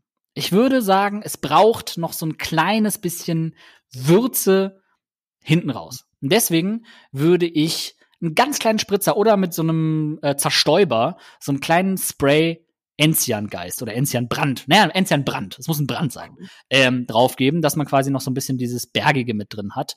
Ähm, und so hat man quasi einen süßen, fruchtigen Drink, der eigentlich nichts nirgendwo aneckt, bis auf hinten raus so eine ganz kleine, ähm, ja, würzige, kräutrige Note vom Enzian. Ähm, und äh, ja, man hat, der Drink kann von jedem gemixt werden. Der Drink ist hm entspannt nachmachbar. Den kannst du auch nachts um, um zwei noch machen, wenn irgendwer noch mal Durst ja. hat. Ähm, du kannst ihn als Premix machen, das heißt, mhm. er ist schnell anbietbar, wenn das ganze, wenn die ganze Terrasse voll mhm. sitzt. Ähm, und er ist nicht zu alkoholisch. Das ist mhm. auf, auf einer Hütte immer wichtig. Ja, das stimmt. Safety first. Absolut, ja. Ne? Wenn, wenn man danach noch Skifahren will oder so, schwierig. Also wir sind öfter mal früher dann nicht mehr Ski gefahren oder nicht mehr gesnowboardet danach, das kann ich nicht sagen. Ja, cool, ey, hört sich mega an. Also äh, hätte ich auch Bock drauf jetzt. Ich würde jetzt auch gerne irgendwo auf der Hütte sitzen und genau das trinken, weil ich bin auch bin aus der Natur- und Bergmensch eigentlich. Schon cool. Sehr, sehr schön. Ey, mega Antwort. Also ähm, natürlich äh, äh, da draußen jetzt, äh, wenn ihr auf der Hütte seid, denkt bitte immer an uns, ähm, dass ihr irgendwann vielleicht mal diesen geilen äh, Cocktail trinken könntet. empfehlt, empfehlt dem Hüttenpersonal genau das nachzumixen und ihr seid absolut die Lieblingsgäste. Genau, genau. Dann Zweifel einfach hinter die Theke, macht einfach selber. Also, mir das schon passiert ist, dass ich mich irgendwo selbst bedienen musste, weil die Bedienung fertig war. Gerade auf so Hütten, wo man schläft, passiert das ja ganz relativ oft, häufig. Ja, ja, bei meiner Hochzeit auch. Da hat irgendwann hat die letzte Kellnerin auch gesagt, ganz ehrlich, ich gehe jetzt nach Hause hier, schreibt auf, was ihr trinkt. Das war ja, das, das kenne ich zu ja, gut. Das war, war lustig, weil wir haben wirklich alles aufgeschrieben und das war dann echt überragend am nächsten Tag. Naja, und ähm, lassen wir es mal dabei. Ich äh, sag danke und würde jetzt, wenn du magst, ähm, wenn du eine Frage für mich vorbereitet hast, ähm, gerne dir jetzt äh, das Wort über, über, überreichen, weil 4 plus 1, äh, du hast die Chance, mir eine Rückfrage zu stellen. Sehr, sehr gerne, sehr, sehr gerne. Ähm, du hast schon eingangs angesprochen, ich hatte mal einen Whisky-Podcast mit dem lieben Kollegen Per mhm. Ähm, den habe ich nicht mehr. Das heißt, mir fehlt gerade extrem über Whisky abzunehmen. Mhm. Deswegen wäre meine Frage an dich, weil du schon gesagt hast, das ist deine Steckenpferd-Kategorie an Spirituosen. Erstens, ich habe es so ein bisschen zweigeteilt. Mhm. Was ist aktuell dein Lieblingswhisky? Ich weiß, der wird sich vermutlich immer mal wieder ändern. Und zweitens, was macht ihn dazu, dass er eben dein Lieblingswhisky ist? Also man könnte die Frage so umschreiben, was macht für dich den perfekten Whisky aus? Puh, da hast du mich jetzt echt, echt erwischt. Ähm, das ist nämlich eine der großen Schwierigkeiten, wenn du von Natur aus Genießer bist und äh, viele Sachen super gerne hast, dass du dich auf eine Sache festlegst. Wahrscheinlich so, wenn ich dich jetzt gefragt hätte, was ist der absolute Cocktail Nummer eins und wenn du noch den trinken dürftest, welchen würdest du wählen? Das ist wahrscheinlich auch genau, genauso schwierig. Ähm, also mir ist es tatsächlich ähm, saisonal bedingt sehr. Also ich bin jemand, der Whisky schon ein bisschen, ähm, je nachdem wie er gereift ist, wie er ähm, gelagert wurde, eben saisonal trinkt. Das heißt, ähm, ich bin ganz ehrlich, so ein richtig ähm, fett, vielleicht überlagerter sogar ähm, Whisky, der jetzt im Sherry-Fass lag oder im, im Portweinfass, wo äh, wirklich die intensiven Aromen nach trockenen Früchten sehr rauskommen und so, ähm, wo diese Süße total überlagert das, das was das trinke ich gerne eher so in den kälteren, äh, kälteren Jahreszeit. Auf der anderen Seite habe ich natürlich jetzt äh, Richtung äh, Frühling immer super gerne ein reines Ex-Bourbon Barrel. Ähm, muss auch gar nicht mal ein First Fill sein, kann auch gerne mal schon zum zweiten Mal belegt gewesen sein, äh, wo du einfach diese schönen Vanillenoten noch hast und wo du diesen Zitrus hast, was so eine Frische gibt. Der braucht auch gar nicht alt sein. Es reicht mir wirklich schon, wenn der, was ist ich, der braucht nicht mal zehn Jahre haben. Ich habe so geile Whiskys hier, die einfach nur acht Jahre alt sind und die nur im Bourbon Barrel waren, die wirklich jetzt kein Finish gebraucht haben, kein nichts gebraucht haben. Ähm, auch junge Eiler Whiskys tatsächlich bin ich sehr großer Fan von und ähm, fällt mir jetzt echt schwer da irgendwie äh, was Spezifisches zu benennen, was ich momentan ähm, gerne oder viel trinke. Ich trinke tatsächlich momentan sehr viel, äh, sehr viel im Sinne von, wenn ich was trinke, trinke ich das sehr gerne. Also nicht, dass ich jetzt jeden Tag eine Flasche reinpfeffer, nicht, dass das, das rüberkommt. Äh, also Arbeitskollegen von mir, wenn ich denen manchmal meine Whisky-Sammlung zeige oder die offenen Flaschen zeige, ich weiß nicht, was die denken. Also die machen sich, glaube ich, oft Sorgen. Braucht ihr nicht, alles gut. ich gehe sehr, sehr verantwortungsvoll damit um. Ähm, trinke sehr viel ähm, äh, deutschen Whisky tatsächlich und ähm, bin ich, bin ich gerade total, aber schon ein bisschen länger schon auf, auf dem Pfad. Aber auch da fällt es mir wieder total schwer, jetzt einen spezifischen Whisky rauszusuchen, der, der jetzt wirklich für mich das Nonplus Ultra, Ultra, Ultra ist. Das ähm, könnte man vielleicht, wenn man mal im deutschen Bereich ist, jetzt sagen, ich bin ein sehr großer Fan von Elsburn und spezifisch wirklich von der Serie Elsburn. Also ähm, die anderen Abfüllungen sind auch toll. Ähm, liebe Anna war ja auch schon hier im Podcast zu Gast tatsächlich. Ähm, aber gerade die Elsborn-Sachen sind äh, treffen oft sehr meinen Geschmack. Gab es jetzt irgendwie Malaga ist oder äh, welche Abfüllung da auch immer ist oder äh, zum Beispiel die Italian Connection, die letzte, die rauskam mit Kirsch zusammen, die fand ich richtig toll. Das war eine richtig tolle Abfüllung.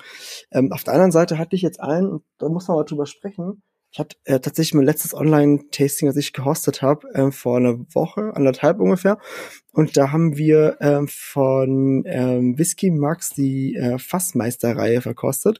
Und das ist ganz lustig, dieses Tasting haben wir, darf man eigentlich gar nicht sagen, krankheitsbedingt und dann andere Leute konnten da nicht, haben wir fast ein Jahr vor uns hergeschoben. Also wenn immer mal wieder ein paar Leute krank waren und ich war zweimal an Termin krank und wenn du halt richtig krank bist, dann geht das nicht. Also dann kannst du einfach kein Tasting machen. Dann haben wir es verschoben und jetzt haben wir äh, vor anderthalb, zwei Wochen haben wir das Tasting nachgeholt.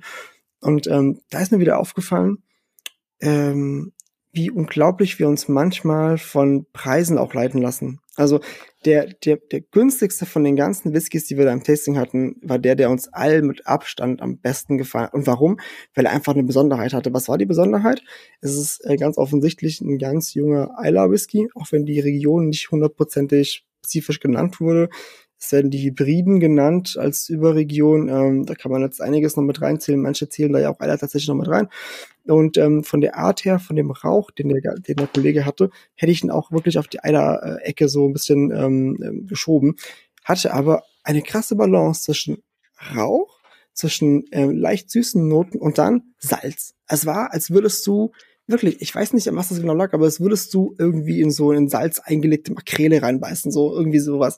Und den habe ich jetzt. Ich hatte zwei Flaschen, die zweite habe ich mir nach dem Tasting aufgemacht, weil die erste ist komplett fürs, für, die, für die Leute draufgegangen natürlich. Ähm, und die ist wirklich man fast nicht sagen, aber die ist halb leer, weil ich jetzt letzten fünf, sechs Mal, wo ich getrunken habe, nur den getrunken habe, was mich so geflasht hat und ich immer noch versuche zu verstehen, was passiert da gerade beim Gaumen? Also was macht das mit meinen, äh, was, ist, was entwickelt sich denn da? Wieso kann ich dieses salzige und diese Süße und dieses rauchig-torfige gleichzeitig so schön schmecken? Das hatte ich noch nie. Also total, total. Ähm, das ist der der Pete Break ähm, Volume 1 von Fassmeister, falls jemand da draußen mal probieren möchte, kann ich echt nur empfehlen. Und im Tasting haben alle gesagt, boah, Wahnsinn, also abartig, äh, haben wir so noch nie gehabt. Ja, vielleicht würde ich einfach den wählen. ich würde auf jeden Fall sagen, gute Wahl. Ja. Äh, in, in, diesem, in diesem Moment würde ich sagen, liebe Grüße an den Marcel von, äh, von Whisky Max, äh, der da, äh, genau, der da immer äh, die schönen, schönen Abfüllungen äh, richtig, richtig. bei sich äh, finisht. Ähm, tatsächlich kann ich da, äh, kann ich da deine, deine, ja, deine Wahl sehr, sehr gut verstehen. Ich habe nämlich vor einem guten Monat auch ein Tasting ausschließlich zu rauchigem mhm. Whisky gemacht. Und da war auch einer der Whiskys, der am besten ankam, obwohl er jetzt nicht der krasseste, torfigste Whisky war. Ähm, eine Abfüllung von Fassmeister. Also von daher, die scheinen da was richtig zu machen, würde ich, glaub, ich sagen. Du hast das Line-up gepostet, kann das sein? Und ich habe es da, glaube ich, sogar gesehen. Ja, ja, genau. Also da, da ganz schamlos die Werbung. Ähm, wenn ihr wissen wollt, was ich so in meinen Tastings verkoste, schaut auf Social Media vorbei. Auf jeden Fall, macht das, macht das wirklich. Es äh, lohnt sich auf jeden Fall. Lohnt sich. Und, ähm, und, und Marcel, falls du das irgendwann mal hörst, du wolltest mir noch ähm, Samples schicken. Ich warte. Muss auch mal gesagt sein. nee, also ich, ich mag ich mag Marcel sehr gerne tatsächlich. Ähm, ich finde, das ist so jemand, kannst du theoretisch immer anrufen ähm, zu jeder Uhrzeit. Und ähm, ich mag die Sachen, die er macht. Ich bin ein großer Fan von seiner Arbeit und von seinem Fachwissen auch. Ja, das ist immer wirklich wirklich sehr schätze. Absolut, ja, absolut. Und weil du es angesprochen hast. Ähm was äh, hier den, den Preis mhm. angeht. Ne? Ja, bei rauchigem Whisky ne, geht man ja durchaus davon aus, dass man den einen oder anderen Taler mehr hinlegen muss, ähm, finde ich, ist da das Preis-Leistungs-Verhältnis wirklich vernünftig. Ja. Also ich muss jetzt für einen fast starken Whisky oder fast fast starken Whisky äh, keine Unsummen ausgeben. Ja, ja, definitiv. Also und ähm, ich, ich hab's ja schon gesagt, ich bin generell auch Fan von jungen, rauchigen Whiskys. Ich mag das einfach. Ich mag das auch, wenn die noch so eine leichte Aggressivität haben, wenn die noch nicht so weich gewaschen sind. Ich weiß nicht, so gerade bei den Eilers äh, passt mir das ganz gut. Da muss es für mich nicht immer irgendwie ein 16- oder ein 20-Jähriger sein. Wie gesagt, da reichen mir auch mal 10 Jahre, 12 Jahre, 8 Jahre durchaus. Ich habe ähm, eine meiner, ach so, guck mal, jetzt erzähl's mir ein. Jetzt, wo wir noch mal ein bisschen mehr drüber sprechen, ein der mich sehr beeindruckt hat und wo ich jetzt gerade die letzte Flasche auch wirklich aufgemacht habe. Ähm, und da bin ich aber wieder bestätigt worden von, von zwei Kollegen aus der, aus der Bubble, ähm, ist von ähm, Murray McDavid, ähm, die ähm, Tully Burden, der vier Jahre alt nur ist. Ähm, ich habe den, glaube ich, neulich mal gepostet auch. Das ist eine Granate. Ich, ich, ich weiß nicht, was die gemacht haben, was das Fass, also muss ein Turbofass gewesen sein. Aber ich habe damals den aufgemacht, weil er, der war auch nicht teuer, der war überhaupt nicht teuer, ich weiß nicht, was er gekostet hat.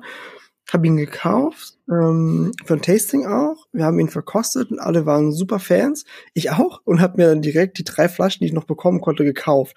Und das war so vor einem Jahr oder so. Wie gesagt, jetzt ist die letzte Flasche angebrochen tatsächlich. Ja. Oha. Ja, ich, ich, ich also, gerne. Also wenn Freunde und so kommen, ich bin, also die Leute werden immer genötigt zum Trinken. ja, das kenne ich irgendwoher. Ähm, ich ich finde es sehr witzig, dass du es ansprichst. Ich habe mir den äh, Tolibar in vier Jahren nämlich tatsächlich Ne, kennst du das? Man muss den Mindestbestellwert vollkriegen. Ja. Ne? Und ich hab bei, war bei Kirsch shoppen ähm, und habe ihn tatsächlich einfach mit reingelegt, um den Mindestbestellwert ja. reinzukriegen, weil was hat er gekostet? Ne? Händler EK vielleicht 30 ja, Euro. Sowas. Weiß gar nicht, ja. ob wir das sagen dürfen. aber ähm, im Zweifelsfall piepen. Genau. Äh, aber ich weiß nicht, die, die, die UVP war ja irgendwo 40, ja, 42 ja, um den Dreh. Also wirklich super entspannt für eine, für eine Einzelfassabfüllung. Mhm. Ähm, und ähm, ich habe ihn noch nicht aufgemacht. Er steht noch genauso hier. Ich muss mal, muss ihn mal probieren, glaube ich. Ist, das ist der Wahnsinn. Also, der hat mich so geflasht. Das ist, das ist der größte Beweis dafür, für mich wieder, dass Whiskys einfach äh, auch mit jungem Alter super, super sein können. Krass. Ja. Ich bin gerade, ich bin gerade dabei. Ich habe gerade ähm, jetzt letzte Woche habe ich das gemacht. Habe ich einen drei Jahre alten Whisky von der Isle of Isla. Ich darf leider nicht sagen aus welcher mhm. Brennerei.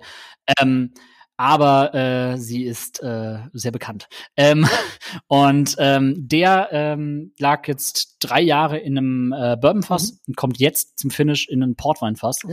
Und das, was er nach diesen drei Jahren im Bourbonfass mhm. konnte, ist schon wirklich fantastisch. Mhm. Also es hat alles, was ich mir von dieser Brennerei gewünscht habe, was ich von dieser Brennerei kenne. Mhm. Und Jetzt bin ich sehr gespannt, was das äh, Tawny Portweinfass daraus macht. Boah, Tawny Portwein ist schon geil. Tawny Portweinfässer sind schon Bombe.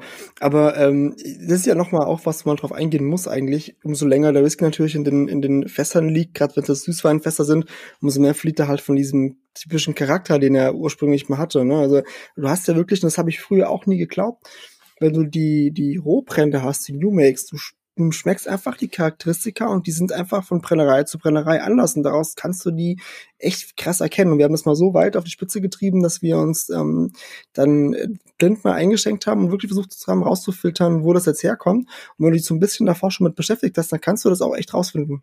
Also das ist schon ist schön. Absolut, absolut. Also man hat das ja ganz oft, wenn man irgendwie Blended Whisky, äh, nicht Blended Whiskys, wenn man irgendwie äh, Whiskys probiert, die wo die Brennerei nicht genannt wird. Also Finlagon wäre zum Beispiel oder irgendwelche, wo halt Secret Isla, Secret Speyside oder was auch immer draufsteht. Ähm, und ähm, da mal als Tipp für all diejenigen, die Bock haben, sich damit so ein bisschen auseinanderzusetzen, mhm. besorgt euch, wenn ihr die Möglichkeit habt, New Make Spirit von mhm. den jeweiligen Brennereien. Es gibt ein paar, die das anbieten. Ich glaube, Bladnock bietet es an. Äh, Lindoris hat es, glaube ich, mit dabei. Also, ne, gerade so die, die kleineren Brennereien haben das ganz gerne mal. Ähm, und ansonsten, wenn ihr bei einer Brennereiführung seid, fragt mal, ja. ob ihr probieren dürft. Ja, auf jeden Fall. Also ich habe das letzten, ich würde fast sagen, eigentlich auch seit so 2019 an, ist es jetzt immer ein größeres Phänomen geworden, dass man den, den, den, den New Make bekommt eher mal. Und ich, da muss auch nochmal Dank, Danke an, an, an Kirsch Whisky sagen, die mich ja nach wie vor ähm, immer mal wieder einladen zu Blogger-Tastings und so. Und da haben wir ja ganz oft die Gelegenheit, das mal zu probieren, auch Sachen, die jetzt nicht vielleicht noch nicht auf dem Markt sind oder ähm, der Newmake ist sehr oft dabei tatsächlich, wenn wir so Tastings mit Brennereien machen. Und das ist einfach fantastisch. Ich liebe es. Ich finde, wir müssten noch wirklich dem New Make noch eine viel größere Plattform geben, weil der Rohbrand an sich einfach auch schon fantastisch ist. Das ist ganz, ganz toll. Da aber dann auch noch mal äh, quasi das Dankeschön an meine Zunft, ähm, denn tatsächlich ähm, wird New Make deswegen vor allem verkauft, weil es als White Whisky ähm, als Cocktailzutat verwendet ja. wird. Also tatsächlich gerade in den USA super beliebt, ähm, einfach den Whisky nicht mehr fast zu reifen oder den New Make Spirit nicht mehr fast zu reifen, so muss man es ja sagen, ähm, und dann eben in einem Cocktail zu verwenden. Fantastisch. Finde ich eine gute Idee. Cool. Aber eben, weil man man hat quasi noch diesen rohen Brennereicharakter. Ja. Und ich finde das so interessant auch, weil wie gesagt, wenn du, ey, jetzt aber ehrlich, eine 25-jährige Abfüllung, die ist geil, also wenn die ist dann schon rund und fluffig und das passt alles. Aber von der reinen Brennerei an sich ist dann oft einfach nicht mehr viel, nicht mehr viel da. Ähm, einfach der, der, der Fasseinfluss oft zu groß war. Und da finde ich es schon schön, wenn du die, die, die Eckkanten und die Eckpfeiler mal auch ähm, sehen kannst von der Brennerei. Deshalb kann ich echt allen nur empfehlen. Wenn ihr New Make probieren könnt, probiert und fragt wirklich nach. Also die paar Brennereien, die ich bisher besichtigt habe, ähm, da kannst du wirklich nachfragen und dann kriegst du im Zweifel auch was eingeschenkt. Also lieb. Machen sie ja meist sehr, sehr gerne. Gerade wenn es kleinere Brennereien sind, wenn ihr jetzt vielleicht zu den Diageo-Brennereien geht, dann ja, schwierig. Anderes, ja. Aber ja, klar. Ich habe mich auch eher auf Deutschland bezogen. Gerade in Deutschland ist das, ist das sehr, sehr schön. Also deutschen Brennereien, die ich besichtigt habe, ähm, da waren alle mal sehr aufgeschlossen. Und ich glaube auch so langsam springt dieser, das war immer so für mich so, und da habe ich auch ja schon im Podcast manchmal drüber gesprochen, für mich manchmal so ein Punkt, dass ich das Gefühl hatte, so dieses Social Media Marketing ähm, ist so ein bisschen ähm, noch bei den vielen deutschen Brennereien ähm, so eine, so eine, so eine ja, graue Zone gewesen Genau. Ähm, wenn, du, wenn du schreibst, äh, irgendwie, also ich habe für, für den Podcast mache ich wirklich sehr viele Anfragen, oft auch an kleine Brennereien, auch an lokale Brennereien, weil ich da auch ähm, tatsächlich gerne supporte. Aber es ist oft sehr schwierig, gerade denen, die du gerne eine Chance gibst, überhaupt eine Antwort zu bekommen oder überhaupt irgendeine Reaktion zu bekommen, im Vergleich zu denen, die eh schon etabliert sind. Also da merkst du, hm, aber es wird besser. Also ich habe so das Gefühl, es wird äh, von Jahr zu Jahr besser. Du sprichst einen sehr, sehr großen Punkt an. Ähm, tatsächlich ähm, kenne ich das ja als Influencer schon eine ganze mhm. Weile. Ich mache das jetzt so, dass ich wirklich aktiv mit Unternehmen zusammenarbeite, so seit 2016. Also inzwischen auch schon sieben Jahre. Boah, Himmel, mhm. ganze, ganze Weile, ey. Hei, hei. Ähm, aber ich bin ja auch als Unternehmensberater tätig. Mhm. Und ich berate eben auch im Bereich Social Media Marketing. Mhm. Und das bei kleinen Brennereien hinzukriegen, zu sagen, hey, passt mal auf, ihr gebt X Betrag X für Printwerbung aus, die in der lokalen Zeitung gedruckt wird. Mhm. Ihr könnt aber auch Betrag X nehmen und damit, was weiß ich, wie viele Leute über Facebook, Instagram oder sonst was erreichen. Oder ihr arbeitet mit Bloggerinnen und Bloggern zusammen, macht die quasi als Werbetestimonials für euch ähm, bekannter. Mhm. Ja, ist eine Baustelle, sagen wir es so. es ist ganz lustig, ähm, da will ich mal auf Flitzer äh, zurückkommen. Ähm, äh, bei denen habe ich, ich, als ich im Vogelsberg ähm, gewohnt habe, habe ich da relativ in der Nähe gewohnt, da bin ich alle zwei Tage vorbeigefahren an der Brennerei. Und dadurch, äh, ganz am Anfang, als ich dann äh, Blogger-Geschichten gemacht habe, manchmal dann auch noch Zeitlang hat man ja auch, wenn man noch kleiner ist als Blogger, mal auch Brennereien angeschrieben, ob man vielleicht ein Sample haben kann. Und ich habe immer, also ich wollte nie irgendwas umsonst haben. Ich habe immer gesagt, hier Leute, es wäre cool, wenn ich eure Sachen probieren könnte. Ähm, schickt mir doch mal zwei, drei Samples. Ich bezahle die euch auch total gerne, gar kein Problem. Aber dann muss ich eine Flasche kaufen, habt die Gelegenheit, über euch in der Gesamtheit zu berichten.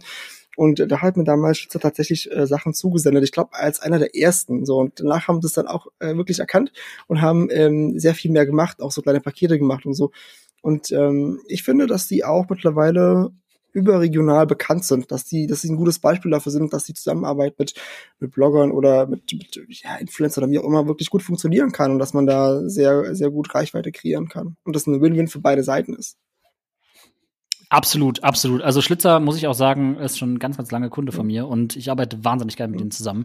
Ähm, sie haben ja auch die große, ähm, die große Marke Burgen Drinks mit dabei, ähm, die ja auch einfach im Gin und im Likörbereich sehr, sehr gut aufgestellt ist und auch vielleicht einfach ein bisschen mehr dieses dieses Social Media Eske mhm. hat. Also das ist eben, ne, Gin ist ein Trendgetränk, funktioniert deutlich besser nochmal so auf Social Media als als äh, Whisky. Ähm, ne, nicht umsonst gibt's diese wunderbare äh, Bezeichnung Ginfluencer. Ja, ja. Ähm, von daher, ähm, ja, spielt das da vielleicht noch mal ein bisschen gerade Schlitzer noch mal ein bisschen mehr ja. in die Karten. Aber wie gesagt, ich finde super. Ich bin, ich bin großer Fan davon und freue mich immer, wenn kleine Brennereien dann irgendwann so diesen Durchbruch schaffen und überregional bekannt sind, weil wir haben regional gesehen in Deutschland sehr, sehr viele richtig coole Brennereien, bei denen es wirklich fast schade ist, dass sie einfach ähm, diesen, diesen Schritt in das überregionale und nationale einfach dann oft nicht, nicht 100% schaffen. Ja.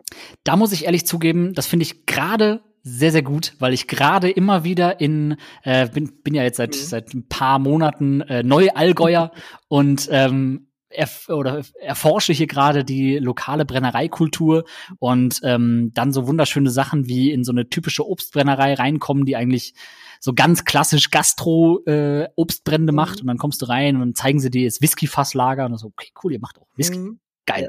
Ja. ähm, also diese, diese Erfahrung, muss ich ehrlich zugeben, möchte ich dann doch nicht missen. Ähm, nichtsdestotrotz muss ich sagen, es gibt sehr, sehr viele, gerade im Whisky-Bereich, sehr, sehr viele sehr unterschätzte Brennereien, die deutlich mehr Aufmerksamkeit verdienen, als sie aktuell ja, bekommen. Da gehe ich voll mit. Da bin ich voll bei dir. Haben wir wirklich sehr gute Produkte, die einfach noch nicht im, in, in der Masse angekommen sind, was schade ist und die problemlos mithalten könnten mit vielen, die in der Masse sind. Ja. Und ich finde, das ist ein toller Abschluss tatsächlich. Also, dass wir sehr hochwertige ähm, Spirituosenqualität in Deutschland haben und dass wir ähm, tatsächlich äh, nach und nach es schaffen, dass diese Spirituosen ins Überregionale kommen und der breiten Masse vorgestellt werden können. Und ich finde, gerade bei sowas hat breite Masse gar nichts Schlechtes, ähm, weil wenn es lecker ist, wenn es einfach geil ist, dann müssen so viele Leute wie möglich probieren können. Meine Meinung. Dazu sage ich immer, wir alle mögen ein Lagerwullen 16. Absolut. Es ist ein absoluter breiten Whisky, wenn wir an rauchigen Whisky denken. Richtig. Und trotzdem finden wir ihn gut. Absolut, richtig. Mainstream ist nicht immer was Schlechtes. so Mit diesem es. Wort sage ich, David, danke. Es war mir ein Fest heute. Die Zeit ging super schnell vorbei. Geil, super. Vielen, vielen Dank, dass du da warst. Vielen, vielen lieben Dank für die Einladung. Es war mir ein inneres Blumenpflücken. Ich hatte sehr, sehr viel Spaß, hier mit dir ein bisschen in die Welt der Spirituosen und vor allem in die Welt des Whiskys wieder hineinzutauchen. Sehr schön, sehr schön. Dann würde ich sagen, nochmal Dankeschön und mach's gut und wir hören uns wieder. Wenn euch die heutige Folge gefallen hat, lasst mir gerne ein Like da, abonniert die Glocke und verpasst so keine weitere Folge. Übrigens, wenn ihr möchtet, ihr findet den Podcast auch auf sämtlichen sozialen Medien, egal ob Instagram oder Facebook. Schreibt mich gerne an und gebt mir euer Feedback. Ich freue mich, mit euch in Kontakt treten zu können. Vielen Dank fürs Hören und bis zum nächsten Mal.